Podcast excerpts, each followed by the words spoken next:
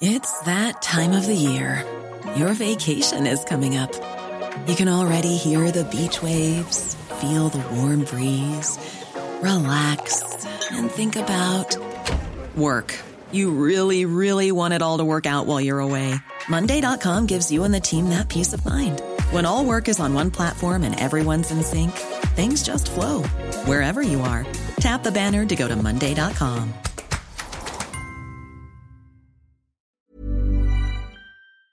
Escuchas, escuchas un podcast de Dixo. Escuchas Fuera de la caja con Macario Esquetino. Por Dixo, Dixo, la productora de podcast más importante en habla hispana. Bienvenidos.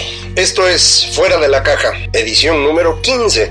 Hoy estamos un poco tarde, un eh, problema técnico nos impidió eh, grabar cuando se debía y en consecuencia salimos un poco tarde en esta ocasión, pero aquí estamos con ustedes para poder platicar acerca de eh, lo que está ocurriendo, como usted recuerda, las emisiones nones las utilizamos para poder platicar de lo que ocurre en México, de la situación de coyuntura, mientras que en las ediciones pares eh, podemos eh, tocar temas mucho más eh, de largo plazo, de largo aliento, como las hemos llamado, y bueno, pues tratar de comentar acerca de lo que pues estoy trabajando en este momento, lo que estoy estudiando, lo que creo que puede ser útil.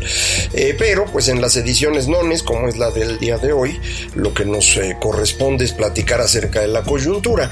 Y me parece pues que en este momento ya tenemos eh, más claridad de en qué dirección se está moviendo el nuevo gobierno. Eh, no es, en mi opinión, una dirección muy agradable, pero bueno, pues eso fue lo que eligieron los mexicanos el día primero de julio y eh, así es como va a estar ocurriendo en el futuro próximo, así va a funcionar la política. Y creo que ese es el primer punto que nos debería quedar perfectamente claro. La forma como los votantes decidieron le dio todo el poder a una sola persona, al señor Andrés Manuel López Obrador. Eh, no es a un partido político en sí, eh, porque Morena pues es una confederación de grupos que tienen visiones muy distintas, eh, incluso contradictorias, contrapuestas, no se quieren, pero pues se mantienen juntos porque los atrajo la posibilidad del poder, lo alcanzaron, eh, y ahora pues están disputando cómo se va a administrar este poder. Y en esta disputa creo que es eh, muy importante entender que hay diferentes grupos más o menos organizados ya en este momento que van a estar tratando de mover el gobierno de López Obrador en su beneficio, pensando también en la elección de 2024 que eh, indudablemente está ahí enfrente. muchas personas dicen, no hombre, pues faltan seis años. no, en realidad una elección eh, inicia en el momento que termina la anterior. Así que ya terminando el día primero de julio la elección, pues a partir del día 2 todo el mundo empieza a moverse para acomodarse hacia la siguiente. Y parte del acomodarse significa eh, tener suficiente poder en el gobierno actual. Eh, y te decía yo, yo veo varios grupos que se están construyendo, algunos ya tienen trayectoria, otros se estarán configurando, pero pues todo en la misma lógica. Por ejemplo, eh, un grupo que creo que es muy importante es el que se construye alrededor de Marcelo Ebrard. Él será el canciller eh, esto le permitirá estar lejos de las eh, decisiones de todos los días. Eh, creo que eso le permitirá ahorrarse problemas y al mismo tiempo promocionarse a nivel internacional. y sin embargo, sigue haciendo política nacional, en particular a través de alguien muy cercano a él, Mario Delgado, quien hoy es el presidente de la Junta de Coordinación Política en la Cámara de Diputados. Es una posición muy relevante y a través de él pues estará tratando de intervenir en la vida diaria sin cargar los costos obvios de ser un funcionario público. Para eso está como canciller. Hay un segundo grupo eh, representado, me parece, por Martí Batres, quien hoy es el presidente del Senado, eh, por Jade Kolpolevsky, que es la presidenta de Morena, eh, varios otros de los dirigentes de esa organización, que claramente han dicho en muchas ocasiones ellos quieren que el socialismo bolivariano se implante en México. para mí es el grupo más peligroso porque pues a mí me parece que estas opciones de Cuba o Venezuela lo único que traen es miseria pero pues ellos han dicho con toda claridad, no estoy eh, inventando acusaciones ni mucho menos, ellos han insistido en diversas ocasiones que creen que ese es el mejor camino para México y lo van a estar tratando de empujar. Eh, hay muchas personas ahí, eh, a lo mejor creo que Paco Ignacio Taibo, que ahora será el director del Fondo de Cultura Económica, deberíamos ubicarlo ahí, a Héctor Díaz Polanco, una cantidad importante de personas que no tienen tanto poder. Bueno, si el presidente del Senado no es una cosa menor, pero eh, hasta ahorita eso es lo que yo percibo que tienen. Eso y el control del partido, que no es cosa menor, porque recuerde, será el único partido que tenga dinero para las elecciones. Todos los demás van a estar muy, muy limitados de recursos. Eh, varios de ellos han estado ya pues reduciendo sus estructuras porque no les alcanza ni para pagar los sueldos. Entonces, eh, bueno, pues van a tener una ventaja importante los señores de Morena y esa ventaja la van a tener en sus manos las personas que creen que el socialismo del siglo XXI, eh, Fidel Castro, eh, Hugo Chávez, eh, el señor Maduro, son buenas ideas. Un tercer grupo que también es eh, relevante es el que se configura alrededor de eh, la señora Claudia Sheinbaum, la nueva jefa de gobierno de la Ciudad de México, eh, que pues es muy cercana a López Obrador. De hecho, si hoy hubiera que preguntar en quién podría pensar López Obrador para que fuera su sucesor o sucesora, pues creo que Claudia Sheinbaum es la persona indicada, es la más cercana a él. muchas personas se han movido de un equipo al otro y alrededor alrededor de ellos eh, está fundamentalmente este grupo llamado Democracia Deliberada, un, grupo de, académicos relativamente jóvenes eh, que pues fueron dándole un sustento ideológico a la campaña de López Obrador, también de Claudia Sheinbaum. Eh, tienen ahora espacios en el gabinete tanto de Sheinbaum en la Ciudad de México como de López Obrador. el subsecretario de egresos, Gerardo Esquivel, pues es el fundador de este grupo. su esposa, Graciela Márquez será secretaria de Economía, eh, personas cercanas son la que será secretaria del Trabajo, eh, Luisa María, eh, el, que será secretario de Desarrollo Agrario Territorial y Urbano, también creo que es una persona cercana a ellos, y bueno, este es un grupo que pues me parece va a estar tratando de configurarse como una opción más que académica, ya política. hay un grupo pequeñito de personas muy cercanas a López Obrador, que son los que están en su gabinete. De ellos, me parece que el más importante es eh, César Yáñez, el de la boda. Eh, y pues sí me preocupa mucho que su boda fue una muy mala mm, decisión en términos de cómo la llevó a cabo y cómo la hizo pública. Y esto pues podría alejarlo de López Obrador. Eh, y esto, insisto, para mí sería preocupante porque pues lo dejaría más cerca de grupos como eh, los encabezados por Batres, eh, que es la dirección en la que no queremos, creo yo, que se mueva México, o al menos yo no lo quiero. Eh, y finalmente estaría el grupo encabezado por Ricardo Monreal, eh, un grupo de priistas eh, que fueron abandonando ese partido y se fueron acercando.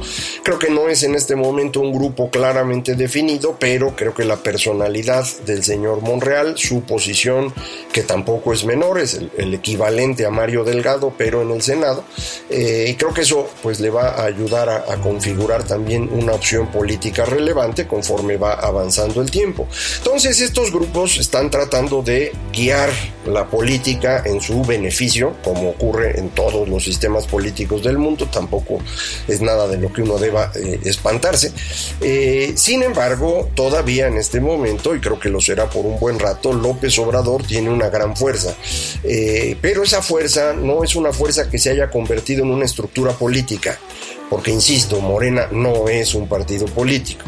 Eh, esto hace que López Obrador necesite del apoyo público para tratar de controlar a estos grupos y creo que eso es lo que lo está llevando a tener una presencia pública excesiva para cualquier persona que está en un proceso de transición.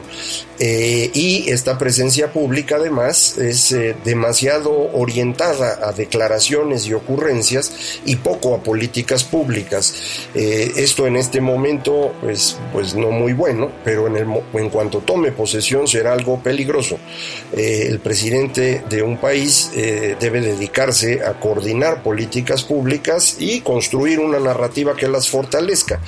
Pero cuando es solo la narrativa y alrededor de ella se van poniendo políticas públicas conforme fortalezcan o no a la narrativa, pues entonces estamos en una dirección equivocada. Es algo parecido lo que le ocurre al señor Donald Trump, por ejemplo, eh, pero pues me parece que esto es lo que está definiendo en buena medida la transición. López Obrador es un político que conoce de poder, pero nunca ha sido un funcionario público que conozca de políticas públicas.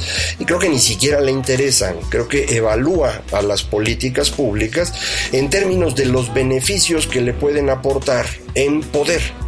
Eh, y por eso todas las decisiones, por eso creo yo el tema de la consulta, que no sé si cuando usted escuche este podcast ya se haya resuelto, me refiero a la consulta del aeropuerto, eh, creo que varias otras decisiones están moviéndose alrededor de este tema de la narrativa eh, y las políticas son secundarias.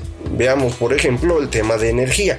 Eh, de pronto empezaron a decir que Pemex ya no va a exportar petróleo porque vamos a producir gasolina para vender en México.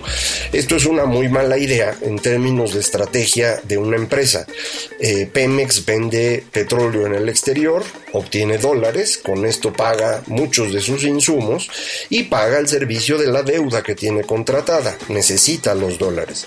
Si ya no vamos a exportar, sino que vamos a producir para gasolina nacional, pues ya no va a tener dólares, va a tener pesos.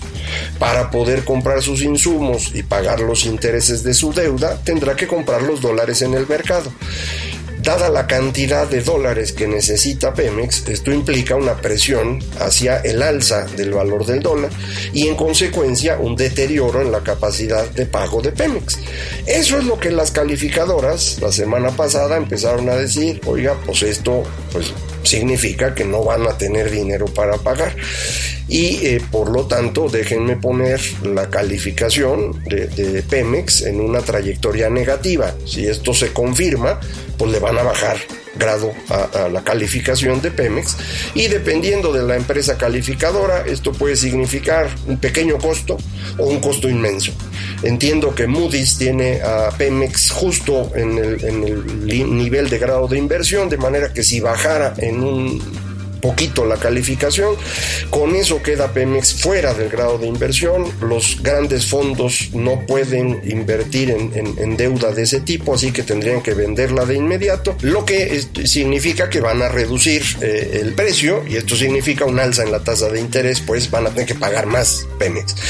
Eh, en previsión a eso, muchas personas empiezan a vender pesos y comprar dólares y en el transcurso de algunos días hemos estado viendo una depreciación del peso muy acelerada, no la habíamos visto en, tiempos recientes y para mí es la primera vez que esta depreciación no es atribuible al señor eh, Donald Trump desde inicios de 2016. Eh, todos los movimientos eh, del peso frente al dólar tenían que ver o con el movimiento general de las monedas o cuando era un movimiento específico del peso se le debía fundamentalmente a Donald Trump. Ahora no, esta sí es nuestra solita. Esto es una decisión anunciada por el nuevo gobierno que las calificadoras interpretan, traducen para sus eh, inversionistas y los inversionistas reaccionan retirando dinero del país, es decir, vendiendo eh, pesos y comprando dólares, depreciando el peso. Estas eh, medidas que se, anuncian desde este nuevo gobierno, que insisto, son construidas alrededor de una narrativa que quieren fortalecer, y no alrededor de una forma de gobierno que quieren implementar, eh, están complicando mucho las cosas y se empieza a notar.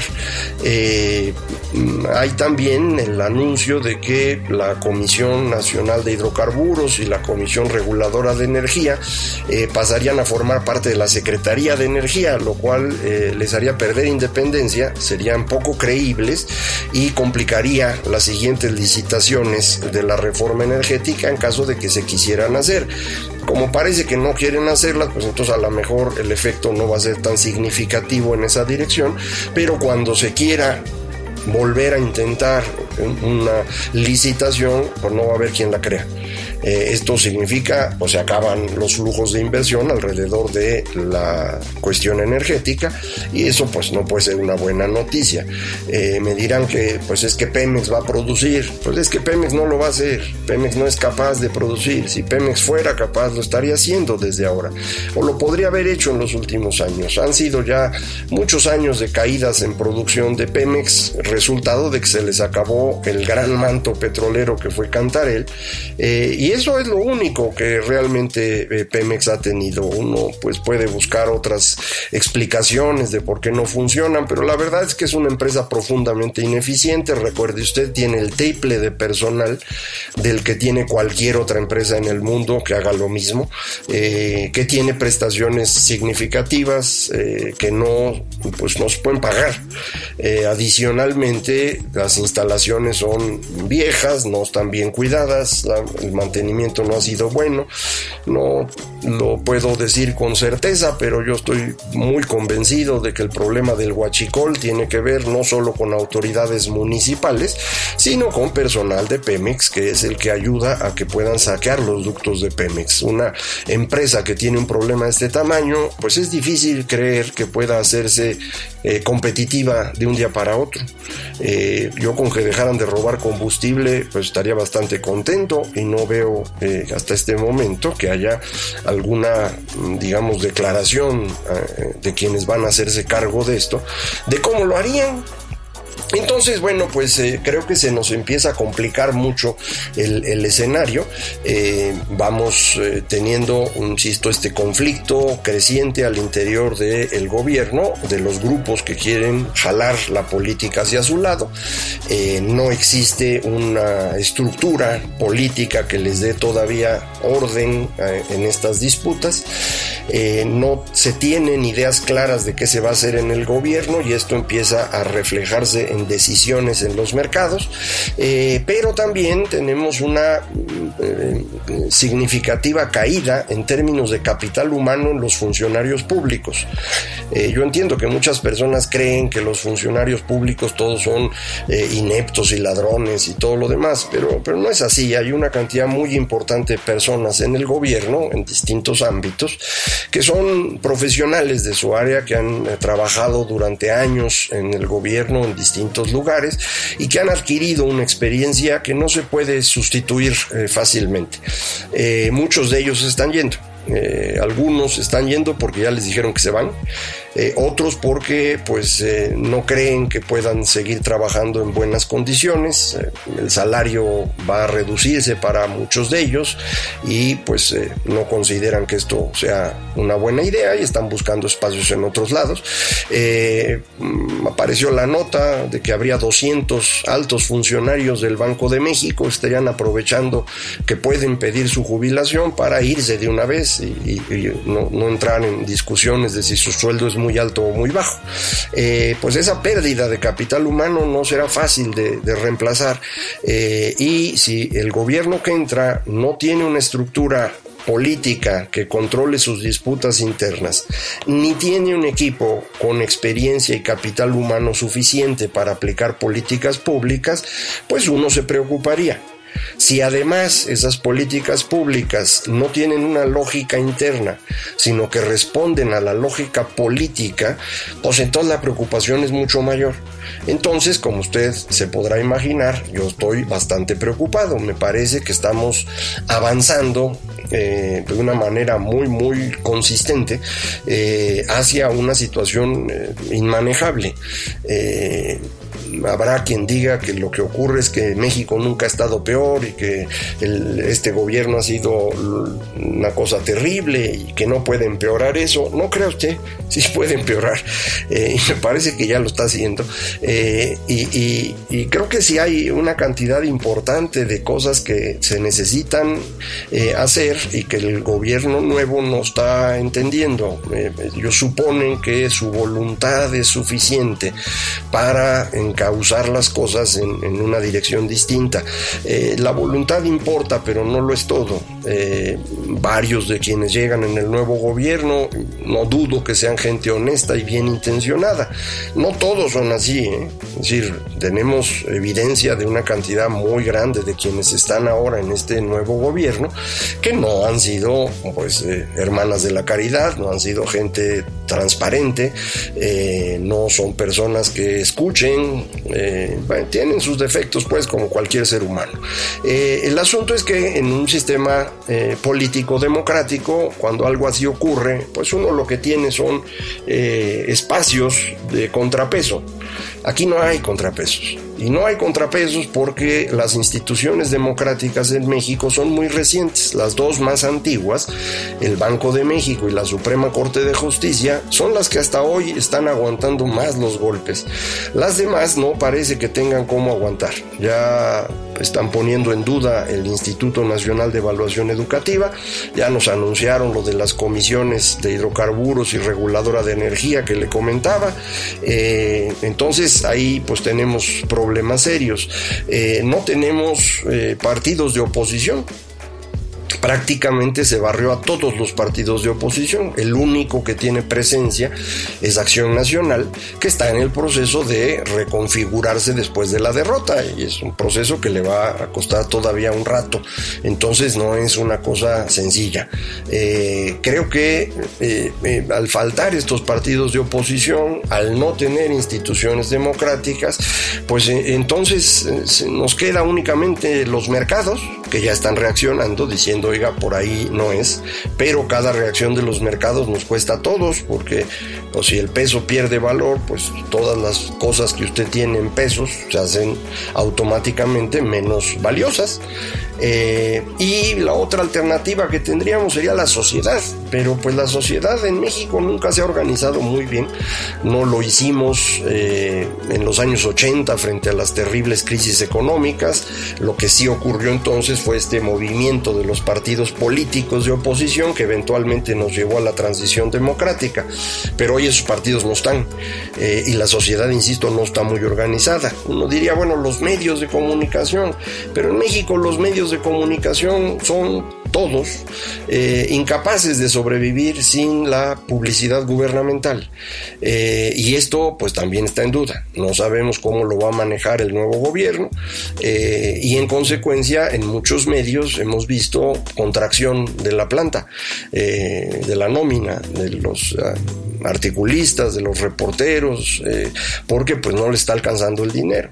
Y hay también un ataque constante de parte de López Obrador y de gente cercana a él, de los grupos que ya comentamos, tratando de desacreditar a todo aquel que discrepe con ellos. Eh, puede ser la prensa fifí, eh, puede ser eh, lo que usted quiera, pero lo están haciendo y, esto va complicando mucho las cosas. Entonces el escenario por el que nos estamos moviendo en, nuestro país en estas semanas que faltan para ya la transmisión final de, de gobierno, pues no, no son muy atractivos, sí se está complicando el, tema. Eh, lo que pues, habíamos estado diciendo durante muchos meses, desafortunadamente teníamos razón. Eh, no, se trata de un grupo de personas que tuvieran ideas claras de cómo gobernar. Eh, sí se trata de un grupo de personas que tienen ideas claras de cómo hacerse de todo el poder. Algunos de ellos probablemente para pues tomar dinero. Pero otros, como es el caso de López Obrador, por el puro asunto del poder. Eh, eso es lo que realmente a él lo mueve, es, lo que le, parece atractivo. Eh, en esta circunstancia creo que eh, tenemos que empezar a, tratar de tomar medidas pues para defendernos, para evitar que la trayectoria del nuevo gobierno nos ponga en, en circunstancias eh, difíciles y esto eh, pues tiene que ver con muchas cosas. Primero, eh, me parece que convendría que empezáramos a pensar en cómo vamos a construir una oposición. Esto significa desde tratar de tener mucho más respaldo a la prensa, defender a la prensa de los ataques del gobierno y de sus aliados, eh, porque de otra manera pues nos vamos a quedar sin esta posibilidad incluso de, pensar la sociedad. Eh, segunda cosa importante, necesitamos ver cómo fortalecemos a los partidos de oposición. Ya comentaba yo Acción Nacional y el otro partido que me parece que puede ser oposición, eh, pero es pequeño ahorita, es Movimiento Ciudadano.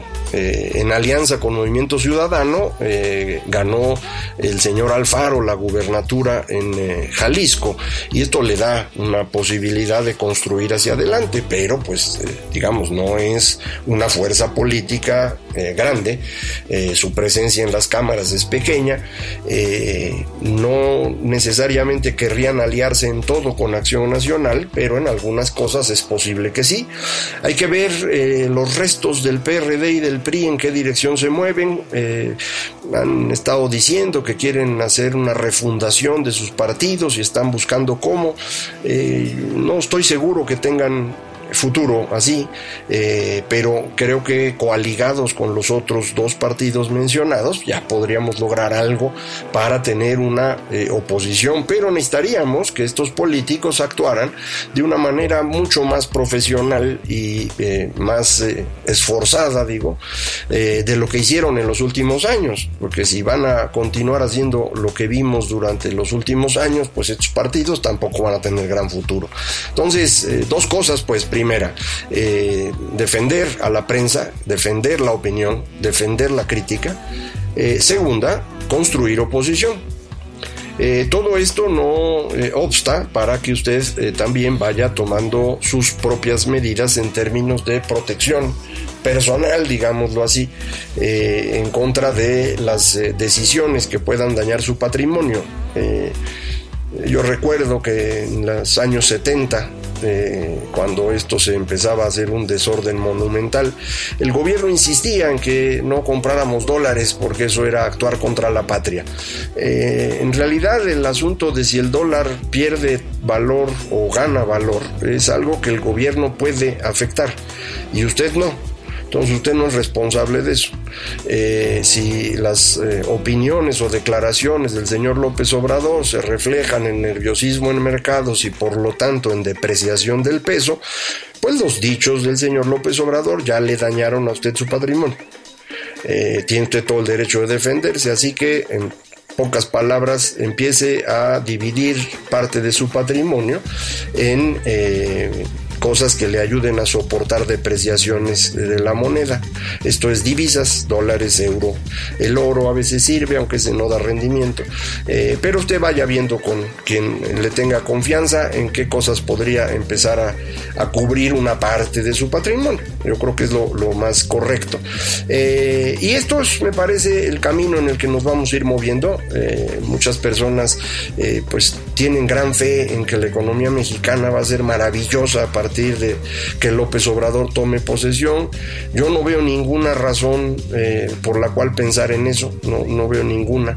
Eh, si a ustedes aquí que me escuchan tienen esas ideas y saben por qué este país va a estar mejor, yo sí les agradecería que me digan, eh, porque capaz que no lo estoy viendo y, y tienen razón, pero lo que yo puedo percibir de la economía en este momento no es muy atractivo y hay que sumarle a eso un entorno internacional que tampoco va a ser atractivo.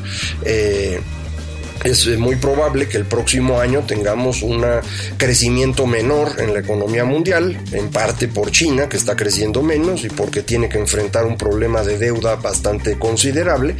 Eh, y también, eh, pues Estados Unidos es probable que su periodo de expansión se acabe en algún momento del próximo año. Eh, entonces, en ese entorno, pues es difícil que a México le vaya extraordinario. pero si además de ese entorno nosotros mismos vamos tomando decisiones que cuestan, pues con más razón el asunto se complica. Entonces, eh, sí, sí creo que es conveniente que tome usted ya eh, precauciones con respecto a, lo que va a venir en, hacia adelante. Esto no significa que agarre sus chivas y se vaya, ¿no? Este, me refiero a precauciones, nada más. Eh, muchos tenemos aquí nuestra, nuestros empleos, nuestra forma de ganarnos la vida, nuestras familias, nuestras casas. entonces, pues el asunto es cómo hago para que esto no se ponga demasiado en riesgo, porque pues como se van viendo las cosas, insisto, se, complica ya eh, claramente la situación eh, económica hacia adelante. No hay una crisis ahorita, no estoy seguro que la vaya a ver pronto, pero sí puede haber una depreciación del peso como la que hemos estado viendo de forma más, más constante. Eh, ya no es solo Donald Trump la amenaza al valor del peso, ya también es López Obrador por sus declaraciones. Podría haber dicho otra cosa, pero no lo hizo. Entonces, eh, pues este es el escenario, no es un momento coyuntural así maravilloso que digamos, pero pues, insisto, eso fue lo que decidimos los mexicanos el primero de julio. Eh, recuerde usted que poco después de la elección, dos terceras partes de los mexicanos estaban absolutamente convencidos de que eh, para diciembre, enero, febrero, este país iba a resolver sus problemas todos, económico, político y de seguridad gracias al triunfo de López Obrador. Eh, este, estas expectativas inmensas son en sí mismas un problema que le va a costar trabajo a, López Obrador administrar eh, y, creo que también por eso pues su, énfasis en, la comunicación diaria, pero pues cuando no hay resultados, las expectativas no se cumplen por más que uno platique. Y, pues llega el momento en el que la gente empieza a decir, oiga, que no habíamos quedado que esto iba a ser una maravilla. Y creo que ese momento va a empezar a, sentirse muy pronto. Eh, y ahí López Obrador tendrá que eh, tomar decisiones. Eh, y en ese momento la estructura interna de esta agrupación que llamamos Morena va a ser determinante. Entonces, por eso le digo, esto de que se estén ya preparando los grupos eh, rumbo a, la siguiente elección no es un asunto trivial, es lo lógico, están haciendo bien en, organizarse eh, y creo que usted haría muy bien en empezar a identificar esos grupos y entender que no todos son iguales. Hay unos que quieren una cosa y otros que quieren otra. Hay algunos como es el caso de Marcelo Ebrard, eh, pues que han mostrado un desempeño exitoso. Fue, creo yo, el mejor jefe de gobierno que ha tenido la izquierda en la Ciudad de México. Eh, hay otros que no han tenido el mismo desempeño, que nunca han tenido puestos ejecutivos, como es el caso de, Martí Batres, eh, pero sí tienen una ideología durísima, que algunos les gustará, pero insisto, basta voltear a ver a Cuba o Venezuela para ver que esto no es una gran idea.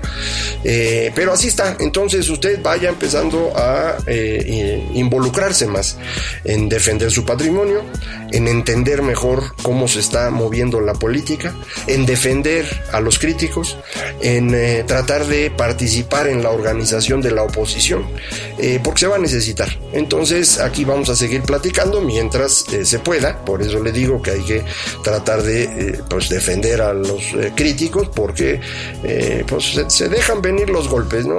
Golpes que parecerían espontáneos y no lo son tanto eh, sí, se organizan estos grupos para pues tratar de desacreditar al, crítico, perdón por la redundancia, pero eh, pues eso es lo que se intenta. Entonces, aquí vamos a continuar, eh, vamos a seguir hablando cada 15 días acerca de la coyuntura y en eh, semanas alternas de lo que ocurre en esta visión de largo aliento que, que, pues trato de compartir con usted. muchísimas gracias, esto fue fuera de la caja en su emisión número 15. Yo soy Macario Esquetino y estoy a sus órdenes en arroba Macario MX en Twitter, en macario arroba macario.mx, el correo electrónico y www.macario.mx, la página en internet. Muchísimas gracias. Dixo presentó Fuera de la caja con Macario Esquetino.